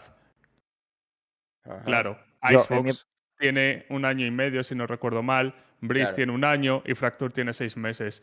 En base a la antigüedad han decidido sacar Split. Y yo creo que va a ser siempre así. Básicamente van a ir en slots de tiempo y van a decir, vale, ¿cuál es el mapa que me lo funciona? En el siguiente slot puede ser Icebox. Yo creo que en el siguiente va a ser Icebox. 100% porque es un mapa en el cual te obligan a jugar ciertos agentes sí o sí. Y eso es algo que no, esto es algo que no puede pasar. Y pienso que el reward no ha solucionado el gran problema que tenía. Yo pienso que ese va a ser, a pesar de que yo, por ejemplo, disfruto muchísimo Icebox en Rankeds, muchísimo más que, por ejemplo, Fracture o Breeze, pero siento que en diseño de mapa es el peor de los tres. Mm. Para mí El es que había dos opciones. O sea, yo veía, si querías contentar a la comunidad casual, era quitar Fracture, porque en Ranked es muy jodido de jugar. Eh, y si querías contentar a la comunidad competitiva, bueno, no sé si contentar a la comunidad competitiva, pero si querías mejorar el competitivo, era sacar Icebox. O sea, literalmente, para la gente que vemos diferentes regiones y competiciones, Icebox es el mapa que más parecido eh. se juega. Estás viendo el mismo partido todo el rato. Sí, Pero, sí, sí. pero hay una cosa que sí que siento con gusta y es que es el mapa más diferente con respecto, bueno, uno de los mapas más diferentes con respecto al resto, ¿sabes? En plan, ¿Cuál eh, Icebox? cómo, sí, en plan, cómo se juega, eh, es, creo que es un mapa que, a ver, eh, Diferente por no decir peor. claro. Bueno, pues llámalo, llámalo como quieras. A mí no es un mapa que me Bueno, guste, ¿sabes? Pero has Pero creo han que hecho un reward y las compos siguen siendo súper parecidas, tío. Ahora Sí, con sí, el triple o sea, sentinela, el tal. dentro- no sé. Claro, pero ¿en qué otro mapa se juega triple sentinela? Ah, en ninguno, ¿verdad? Pues ya Por está. eso son mapas de verdad, ¿no? ¿Queremos triple Pero- sentinela? Pero dices en Icebox. Eh, claro, en A Icebox, mí, en plan, a mí sí me parece que, coño, que es un mapa, sí que lo veo un mapa distinto. a- Yo estoy muy de claro, acuerdo. diferente. Con el análisis que ha hecho Black, ¿eh? En todo. Yo también. O sea, Sí, 100%. yo también. Lo único que yo, sinceramente, no- han puesto una serie de razones porque la han cambiado. eh, sinceramente, no me las creo. O sea, la comunidad. o sea, yo no conozco a nadie que le haya dicho, ¿cuál mapa quitamos? Y todos split, split. No, no. Sí, no, Dan eh, un top y te dicen, y te dicen, o primero te dicen Fracture y luego te dicen entre Icebox o Breeze. Yo Sí. sabes por qué creo que lo han hecho. Han visto los seis y han dicho en cuáles hemos hecho 20 rewards en Split, a tomar por culo. Yo creo que, han- que ha sido por lo primero que has dicho. O sea, Un eh, se- para mí un lo único segundito, que- gente. que es- Es que eh, creo que Blas se tiene que ir. Entonces, si queréis, Sí. le Ah, vale. despedimos y seguimos nosotros un poquito con el debate y ya Vale, terminamos con, con esa tier Gracias, o te queremos esa Black. serie infernal. Muchas gracias por pasarte, Black, tío. Eh, te volveremos a llamar. Gracias. Y gran evento, tío. Chao, chao. Sí, sí. chicos. Bye ¿Algún bye. Piece Pues yo creo que es lo que ha dicho. Black, de que es, es su, es, su, es, su, es, su- es su competencia natural. O sea, si te fijas, son muy es el mapa más parecido. Pearl y Split son mapas cerrados, mapas pasilleros, mapas que, que, mm, es mucho de crossfire, eh, que es los, los bottlenecks son más o menos importantes.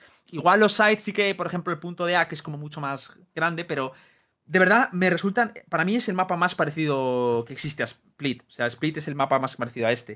Yo Entonces, quería más. Me hubiera encantado siete mapas, dos de siete mapas que sean así, me parecía totalmente perfecto. Sí, pero no sé, yo al final lo que creo es que es eso. Por ejemplo, si ahora metes un mapa con tres bombas, no lo vas a quitar por Bind, por ejemplo, y lo vas a Por dejar Heaven, con Heaven.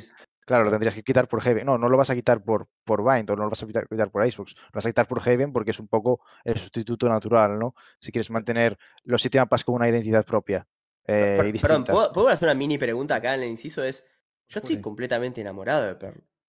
Pero Yo también. Me, completamente me ha enamorado. de flipado, Pearl, me ha ¿eh? flipado. Es un Me trabajar. parece. Hoy, mira, hoy, iba, hoy iba a poner y me frené. Iba a poner un tweet. Del 1 al 7 mejores mapas, iba a poner número 1 Pearl. Y dije, voy a esperar hasta que empiece las rankeds. Hay que no esperar. poner ahora, ¿eh? Eso es. Pero no sé ustedes. Pero yo sí que creo que pero- en, mi, en, mi no- ra- en mi ranking individual para mí ha entrado en el top 3. De eso estoy casi seguro. Mucho tiene que cambiar en competitivo para que le pille baje de ahí. Yo no lo he podido probar porque no me funcionaba. En plan, intentaba entrar y se me quedaba cargado en la, en la pantalla de carga y cerraba el juego y no, no me iba.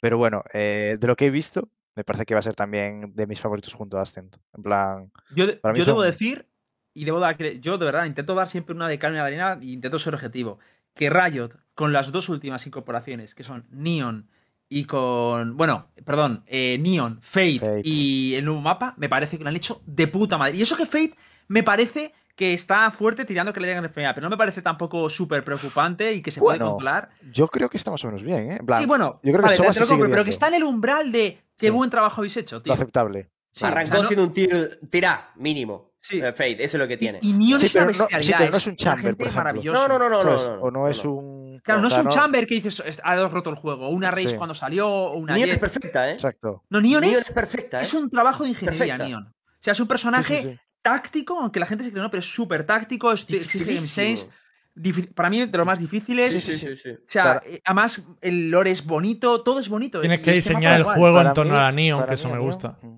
A mí a Neon aún le puedo hacer pequeños, pequeños retoques para seguir mejorándola, pero creo que la base del, del- del personaje es muy consistente, como has dicho. En plan, creo que está muy balanceada. No está ni muy rota ni muy tal, tiene su nicho, digamos, y es jugable, pero tampoco rompe el juego. Entonces, 10 de 10. Pero yo quería meter De- ese inciso de que estaba enamorado, no sé qué estábamos hablando recién. No, estábamos Eh, hablando de. de la o sea, íbamos a hablar del, del mapa en sí. O sea, para mí vamos a centrarnos un poquito en PER. Y quería Sí. preguntaros, pues, lo típico que hablamos en un mapa, que os ha parecido un poco el ataque, la defensa. Yo voy a dar mis impresiones generales. El mapa me gusta mucho, ya lo he dicho. Me mola el tema de los medios, de cómo están. eh, cómo está estructurado el medio, que es bastante importante ganarlo. Si los quieres Divino. vender, se te pueden colar muy por atrás. O sea, al final es un mapa que necesitas tener control, ¿no? Y sí que considero que tiene muchos recovecos, por lo menos ángulos para limpiar y tal, aunque esto lo tengo que ver con el tiempo, porque como eran las primeras veces que jugamos, pues siempre te da esa sensación, ¿no? A lo mejor luego no es tan, no es tan hardcore. Y también me dio la sensación que era relativamente fácil colarse cuando el equipo enemigo no tenía doble sentinela o algo que te jodiera mucho, o te ganaba medio fuerte o algo así. O sea, si te dejaba espacio, era relativamente fácil abrir un hueco e incluso ya pillarle la, la- la espalda. ¿Vosotros qué sensaciones os ha dado el mapa? La sensación, mi sensación al menos, que no lo he podido jugar y tampoco lo he visto mucho porque pues tu- hemos estado entrenando y demás, pero la sensación que me da, si la primera imagen, es que va a beneficiar mucho a los equipos que tengan buenos fundamentos de, de un poco de, bueno, de CS, ¿no? Al final, Mm. eh, que tengan eh, esa capacidad de, de, de denegar información, de generar presión, jugar un poco con los lurkers y demás. Esos equipos se van a ver muy favorecidos con respecto a otros que son más Valorant style, entre comillas, que son más de ejecuciones y demás, eh, Sí. potentes. Creo que el- el- el- un equipo que tenga una buena default va a ser un equipo que La- sepa. las ranques van a ser una paranoia diciendo lo que dice Aska, ¿eh? Con el Sí, tema de los va- va a lurkers. ser una Yo locura. yo Pero lurqueo. 14 al- lurkeo, eh. a largo plazo va a ser bueno, en mi opinión, para, para el juego, porque es un mapa que tienes que aprender. O sea, aprendes cosas, ¿sabes? Eh, aprendes fundamentos del juego. Al final, la gente que con el tiempo vaya jugando ese mapa, pues no es como, por ejemplo, Bind. En mi opinión, por ejemplo, en Bind es más ABC, ¿sabes? Eh, ejecutas, eh, las Sí. default son más weak, Muy ¿sabes? directo No, es. claro, en plan, no, no acabas de aprender a jugar, a ir a buenas rondas. No, Tenés, no tanto. tenés razón, tenés razón. Eh, creo- no te enseña a jugar bien al Valorant. Exacto, Eso- pero- razón Pearl sí te fuerza a enseñar. O sea, Sí. te fuerza aprender a jugar al Valorant. Y se va a Mm. notar más la diferencia entre los muy buenos jugadores que sepan aprovechar los timings y, y jugar más con las informaciones, como se deniega info, como si cuándo ganar info, cuándo pushear, cuándo no, y demás, que en otros mapas. Y va a hacer que al final creo que las rankeds, sí, vale, al principio será una mierda jugarlo, porque la gente, muchas, mucha gente no tiene ni idea de, de jugar este estilo de juego, pero a la larga creo que va, va a beneficiarlo, porque en los otros mapas que estamos viendo, como Icebox o como Breeze o como Bind, son mapas mucho más directos. Incluso Aston, que me parece un mapa que com- comparado al resto era más estratégico, ¿vale? Sí. O incluso Split, sigue siendo un mapa en el que también te beneficia hasta cierto punto, o es bastante, entre comillas, fácil, eh, sumando ultis y, y demás, ejecutar bastante, ¿no? Tirar bastante de eh, strat, entre comillas, y no tanto de default, que sí que es cierto que hay que jugar default y tal, pero, Pero, me da la sensación de que en este, a claro, aprender el juego igualmente. O sea, te Sí, pero me, me- me da la sensación de que este es aún más. ¿sabes? Totalmente. Es más, a un, a un- a un exponente aún mayor. Sí, sí Sí. es cierto que aún es mi primera impresión y aún no lo he podido jugar tanto, entonces no sé si va a ser así, pero mi, mi- mi primer- mi primera impresión es esa. Yo no Es sé. un mapa que te educa. Me sí, falta la de Hammer y la de. Hitbox. No, no, va en la misma línea. Me parece que, a- Mm. aparte, Ah, de bueno, a- a- los- estos últimos tres días, Hit, eh, hablamos, ¿viste? Vamos a jugar el mapa, jugamos no sé qué. Yo, cada vez que entro al mapa a jugarlo, pero flipo, ¿eh? Tengo muchas ganas de jugar el mapa. Y me parece que un éxito de lo que tuvo Black, en parte también es del mapa. Porque si vos vieras jugar ese mismo mapa durante, no sé, todo un día a creador de contenido y fuera un Icebox, imagínate. Ah, No es lo mismo, ¿eh? No es lo mismo, es culpa del, de perro. Eh, hay gente que estaba mencionando un poco como los bomb sites medio parecidos a los de a los Dust 2, como que uno tiene el largo, de, ¿no? Como el largo, como tiene el Dust 2, el otro más pequeño, pero yo absolutamente lo amé. La ventanita de flores, el pit, que es chuteable, zonas chuteables para disparar por arte, tiene de todo. Es, y es precioso, o sea, es una y además maravilla. es precioso. Y además es precioso. Eso también. Dicen en el chat, es muy counter, que es una expresión que, que he escuchado Sí. bastante, pero yo sí que estoy de acuerdo, no en que sea counter en sí, sino en que respeta bastante las bases de un tactical shooter y los mapas que estamos acostumbrados a ver en tactical shooter. Porque antes decía eh, también gente en el chat, no, en Fracture dijisteis lo mismo y tal. Para nada. O sea, Fracture es No, un concepto totalmente nuevo que en Ranked no. es una mierda. No, no, pero que decían, no, en Fracture decíais lo mismo de que el mapa era bueno, tal. No, no, no. Fracture sabíamos que iba a ser difícil de jugar y efectivamente en Ranked es que un casi mapa imposible. raro. A ver, que Fracture tampoco era- una. Dime, dime. Un mapa no es lo mismo rápido que venía a, a, digamos, romper esquemas. Mm. No Pero a, que, a que este mapa, siempre. estamos de acuerdo que no rompe esquema. O sea, sigue la línea No, o no, tactical es- es- shooter, pero no. está muy de bien. hecho, de hecho, os digo una cosa, es el único. Es el único mapa que no se ha hecho en torno a una mecánica ni en torno a una filosofía. El único. O sea, todos los mapas se ha hecho en torno a una filosofía. Breeze con un centro inmenso. Bueno, lo repetimos, pero vamos, es split, eh, un- con corners y crossfire, cerrado, bind sin, sin un medio, Heaven con una bomba va. Este es el único que viene absolutamente de nuevas.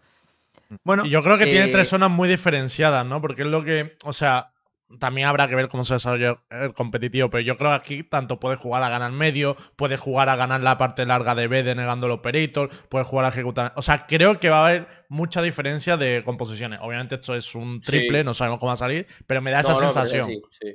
Sí, sí, sí. De dúo info a doble sentinela, de doble duelista, de Neon Bridge, Astra, de Viper, de lo, lo que quieras va a haber. Sí, sí, tiene además. eh, Es una, está muy bien. O sea, va Vale. a haber mucha variedad. Yo veo tú, muchas agentes que van a estar top, tío. ¿Queréis Eh, Es el terminar? paso, ¿no? Es el paso al. lo acaba de tirar. ¿Queréis Eh, eh, terminar con la tier list de agentes de ese mapa o muy tocho para meterla ahora? Mm, no sé. a mí, a mí me encantaría hablar de los agentes del mapa. Yo- ¿eh? yo creo yo estoy esperando este día yo, para yo hablar otro día, trae- ¿no? Claro. O lo- Cre- o prefiero- creo que es, hacemos igual otro es día, mejor la esperar hacemos. a que se juegue algo más, ¿no? Porque Bueno, bueno. Vale. ahora ¿Cuándo igual- empieza? difícil. ¿Cuándo Si empieza queréis, en vez de hacer tier list, simplemente decirme vuestras primeras sensaciones de agente. Porque a mí, por ejemplo, me pareció Fade está muy fuerte. Creo que como duelista, Pues, la. Race para ejecutar o la Jet si eres buen operator y, y quieres buscar esos picks.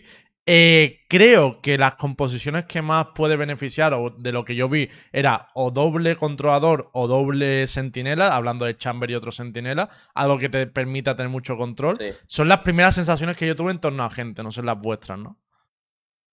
Eh, Am- Yo fuertes vi a Fate, eh, vi a que también está bien, eh, vi también a Raze, eh, Reina no, Reina no, no la veo, o sea, sobre todo por las distancias, esos flashes, porque yo, por ejemplo, cuando estaba jugando me di muy pronto cuenta de, de que era, o sea, la Operator es muy difícil sacarla con una Reina, con sus flashes. Claro. No- Ya, no aparte que con- de, ya por descarte. de hecho, nos hizo daño quitas- las operators cuando Sí. vuestro equipo se puso operator o cuando el de el de Kiel se puso operator, porque en plan no podemos counterearlo. Sí, te quita, el problema con Reina es que te quitas de una gente más útil, ¿sabes? Entonces, Claro. no es que a lo mejor el personaje sea malo en sí, pero Chamber vas a tener cosas mejores, claro, vas a tener cosas mejores. Cypher, yo no vi mucho Cypher, pero cuando vi gente jugar con el Cypher, que ya había pensado cuando no había jugado con nadie, dije, este, bueno, este mapa, eh, sí, o sí necesitas un control, porque los pusheos tanto en defensa como en ataque van a ser importantes para que no se te infiltren. Para mí con la camarita, al retake, Yo yo jugué creo con que el Chamber- el kills. Cypher es con- bueno. Yo jugué con kills como Cypher y me parece que va a ser muy buen personaje en competitivo. Kill O sea, jugando Cypher- Cypher, es muy Ah, claro, bueno. ¿eh? Killes Cypher es pilló el bueno Cypher y, y se notaba rompes, una barbaridad en la partida. Rompes. Es una locura, sí. sí, sí, sí. El Entonces, Cayo por- también está muy Por bien. eso digo eh. que yo creo que habrá equipos, o sea, si tienes un buen sentinela y un buen operator en equipo, puedes jugar un Cypher, el Chamber, por ejemplo, y va a estar muy bien, Sí. porque el Chamber en B Sí. te strongholdea con el operator, tal, no sé qué, y el otro te controla el mapa con los cables. O sea, Sí, creo que es, completamente. vi- que es viable Estoy totalmente. de acuerdo, sí, sí. Después, Y- perdón, una cosa, el, el bridge, que no lo me- yo lo jugué un poco, pero eh, ojo con el bridge. Yo, sé que la gente no le confía mucho, pero jugando con el bridge en la parte de, de corta, de largo, mm, ¿cómo le decíamos? A la, cuando te metes por dobles siendo atacante y girás a la izquierda, te- y hasta llegar al punto de B, ahí no me sale. Arte no, el link, o Mm. B-link, ¿cómo le A link, ¿cómo le decíamos a eso? Que ¿La pasas el túnel. o No, no, viste, vas por medio, pasás la puerta de dobles atacando y te miras a la izquierda. O Ah, Dani- que hay un, Dani hay un arco, sí. Hay un arco ahí. Dani Conchi se paraba todo el día a defender de la puerta ahí. Bueno, ahí toda esa zona de dobles, yo creo que ahí el Bridge, si juega por esa área, puede tirar flashes para largo, para abrirse, tiene el stun para llegar a todos lados, puede defender con el stun, tanto si entran por el punto de A o punto de B. Eh, la ultimate para en ataque limpia todo, todo el site. Es a mí interesante. el El tema con Bridge es que, por un lado, digo, a ver, es un juego, es un mapa en el que se, hay que elaborarnos el juego, ¿no? A lo mejor no, no te interesa tanto tirar de executes, por lo tanto quiero que el, el personaje pierda interés, pero por otra parte creo que eh, un mapa en el que Cypher puede estar fuerte o, o Chamber puede estar fuerte, ¿no? Los centinelas pueden estar fuertes, también te favorece el poder hacer setups en defensa con el stun y el blast y las flashes y demás, que, que es algo en lo que está fuerte. Que yo el Entonces, Bridge. Al final, no sé. Mm. eh, Yo necesito jugar- verlo. Claro, yo necesito verlo trabajado también, te digo. Porque los bridge que vi, tanto cuando lo jugué yo como cuando vi a otra gente jugarlo, como no estábamos coordinados y tampoco tenían nada Claro. preparado con el dualista y tal, a mí me pareció que era muy difícil ver si realmente ahí se puede aprovechar la utilidad o no. Yo creo que coordinado para un SQ, sobre todo para los equipos que jueguen Race, pues sí, lo podrás usar con Bridge Race o Bridge Neo, ¿no? Y habilitar la, la entrada del entry. Pero no lo he podido ver todavía. O sea, tengo. Me genera dudas el, el Bridge. Sentilo Lembo como el Bridge que no estaba antes de entrar en Haven. Viste que antes nadie jugaba Sí. con Bridge en Haven. Bueno, vos pensá que vos podés dominar zonas desde todos lados apenas, apenas empiezas. Pero que lo pienso como los equipos coreanos, Jami. O sea, Claro, tiene que ser claro. un bridge muy, muy coreografiado. coreografiado en el sentido de que apoye mucho al, al duelista y tal. Y nos ha preguntado, y ya terminamos con esto respecto al mapa y respecto al programa. eh, mejor controlador. Yo me mojaría, diría Viper, pero creo que se jugará mucho Viper Astra. ¿Cómo lo veis vosotros? Me gusta, ¿eh? La idea. Va- Sí.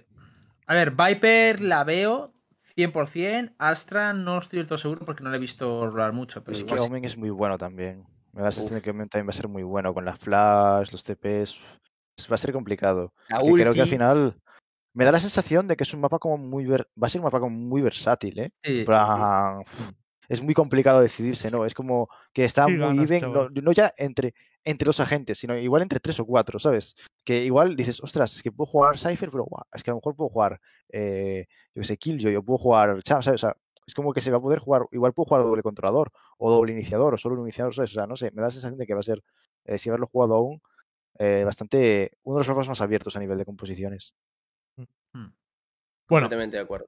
Terminamos con el mapa aquí, hablaremos más sobre todo cuando llegue al competitivo, que es cuando realmente podamos, podremos opinar y demás. Esto va a tardar un poco porque creo que no querrán romper los splits tan en la cara. Eh, pero ahí lo hablaremos más. En general, el mapa, la conclusión yo creo que es que nos ha gustado la mayoría, que puede tener bastante variedad y vamos a ver cómo, cómo se desarrolla. Vale, ya lo último, antes de terminar, ¿habéis visto la cinemática de hoy? ¿Algo así destacable que, que haya que decir de la cinemática? Muy de Eh, pasada.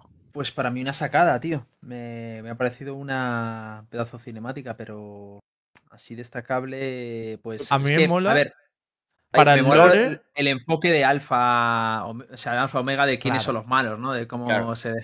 Es que ese es el rollo. Hasta ahora las cinemáticas, como que todo el rato parecía muy claro quién era el equipo bueno y quién No era el equipo malo, tal. no, pero me ha molado que esta cinemática es cuando ya están poniendo la duda de, oye, es que claro, para uno los buenos son uno y para otros los malos son otros. O sea, están como estrujando un poquito el lore y a mí eso me mola, me mola bastante, la verdad. O sea, sobre todo cuando entran y ven toda la tienda de Merchant y dicen, hostia, estos somos nosotros, pero somos como, no sé, yo Eso creo eso que... fue un what the fuck total, ¿eh? El final. Sí. Es que Ah, pueden ah, hacer cosas muy guapas con este lore, tío. Yo, Yo- creo yo que hay serie, ¿eh?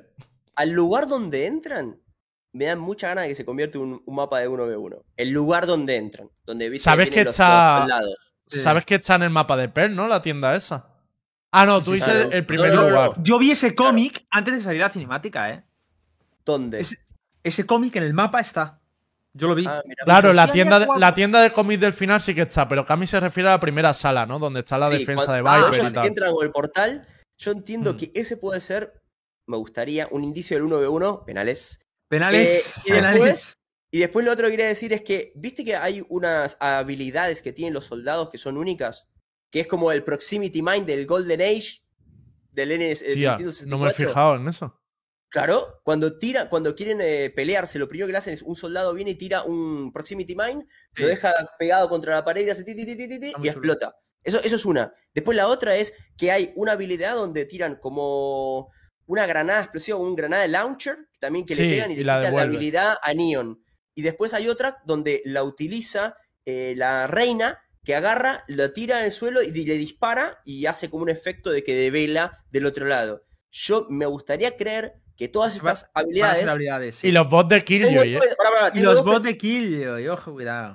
bueno, pero, pero eso que creo que es de los soldados es o un- una mm, prueba de que van a ser un agente para ese lado, o que en el mano a mano todos tengan esas habilidades para jugar el 1v1. Porque no quiero va- penales. Cami, Cami, ya te digo que eso no va a ser. Va a ser más lo primero Bueno, posible. no, ¿sabes lo No. que pensaba? Pro? Eh, ¿Sabes eh, que no sí que hay modo. Pero sí que hay un modo uno para uno desarrollándose. Ah, sí, eso o sea, sí. eso, eso en el PBA apareció que había un modo que ponía uno contra uno. Pero espera, espera, eh, eh, déjame soñar, déjame soñar. Imagínate, 1v1, tenés una proximity mine como para que te haga un blast y te, y te mueva de un lugar, ¿no? Que no, no puedas, no se quede campeando a alguien. Después Ajá. que tengas como una mini reveladora o humo para que juegas mano a mano. Y una flash. Es el counter, 1v1. Es- eso, eso es lo que estaba soñando antes de llegar, ¿no, Cami? O sea, la, primera media horita del programa. Me ¡Quiero encanta, me encanta cuando Cami se deja llevar, tío. Necesito. Pero, pero, no te lo vendo, no te lo vendo, Hit. A mí sí me lo vendes, pero eso tienes que vender a ellos. Y no es fácil Yo, venderles. yo no creo, ¿eh? Yo creo que Valorant siempre va a tener como habilidades muy parecidas. Como mucho habrá orbes como los que hay en Fiebre, en Fiebre de la Spike que podrás pillar y, haga- y hagas eso. Pero no creo que el personaje en sí tenga habilidades diferentes que los personajes de Ranked. Porque no suelen hacer eso de separar por modo. Riot, Eh, piénsalo. Bueno, yo creo que esta es la señal, gente, de que nos hemos fumado unos cuantos y nos Y ya vamos a ir ir. sí. a De que irse a la cama, ¿no? Sí, eh, entonces, nos vamos a despedir por hoy. Yo hoy me voy a raidar a mí mismo, no me critiquéis mucho, pero es porque he tenido, eh, tenía una cosa bien. por hacer hoy y, se me- y no la he podido hacer, así que si me ayudáis os lo agradezco.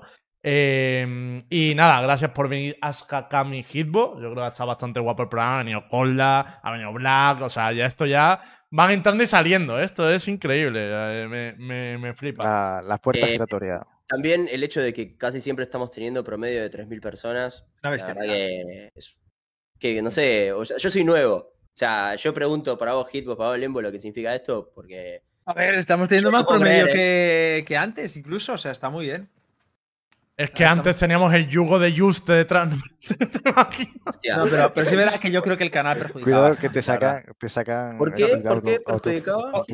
No, porque esto es más visual, tío. Porque no es ahí emitían de todo. Valorant, ¿sabes? porque es más nuestro, digamos, es más de esto es nuestro. Claro, y la Esto- gente lo ve this desde fuera y dice. Universo Valorant. Y, Claro. es- Y tú enciendes el stream, sale la alerta de Universo Valorant está en directo. Claro. Pero vamos, Claro. también yo creo que a la peña le ha molado un poco, personalmente, el cambio que hemos dado de no, sí. no limitarnos tanto en los temas, abrirnos más a los debates, a, a lo que va surgiendo. Creo que a la peña le ha molado, que también os diga yo en el chat, y por eso también hay un poquito más de, de- de apoyo, ¿no? Pero vamos, Hay iremos... mucha crítica constructiva de la gente del chat en YouTube también, en, que nos deja muchos comentarios que, y la verdad que son, el 99% son positivos realmente. Y eso, te repito, yo pocos programas lo siento como un, un gran acierto de decirle, sí, Lembo, dale, vamos a hacer esto. Así que nada, de mi parte, muchas gracias, no solo a ustedes por también invitarme, sino también a la gente del chat por hacer que esto crezca. Repito, yo ver 3K, no lo puedo creer. Mm. Realmente no lo puedo creer. Recordar, No, gente, que lo mejor que podéis hacer ahora mismo para apoyarnos es ir a los canales de Hitbox, de Kami, de Aska y apoyarnos dentro de esos canales porque todavía no tenemos un medio de financiación aquí, aunque pronto cambiará la cosa y lo pondremos. Ojo. Pero ahora mismo, sí, de hecho probablemente este mes ya demos el salto y se pueda apoyar Universo Valorant directamente. Vamos. Y, y lo que dice la gente, más de un programa a la semana. Bueno, depende del No, apoyo que haya. Ponemos un subgo al tocho y ya está, Pero ¿sabes? que me igual, parece si no nos podemos. No, no- no puedo ni, suscribir. No, no, no me puedo ni suscribir. Estaba mirando de suscribirme y no puedo. No hay Cuando podamos, Aska, que eso lo- es lo que vamos a poner este mes, vamos a dar el salto. Nosotros primero hemos ofrecido el producto, ahora que la gente apoye. Pronto eh, tendrán la opción de hacerlo. Pero bueno, se vienen cositas, se vienen cositas. Bueno, dicho todo esto, gracias a todos por venir, gracias a toda la gente del chat, gracias por el apoyo. Sí. Nos vemos el lunes que viene a las Ah. 10 de la Ah. noche. A ver si Hit sobrevive al programa. ¿eh? Veo ahí un felino detrás de él, acechándolo. Estás Hay echando, estás varios, hay. Por si alguien quiere alguien un felinito, lo regalo. Bueno, Chuchería. hasta luego, gente. Adiós. Chao. chao. Adiós.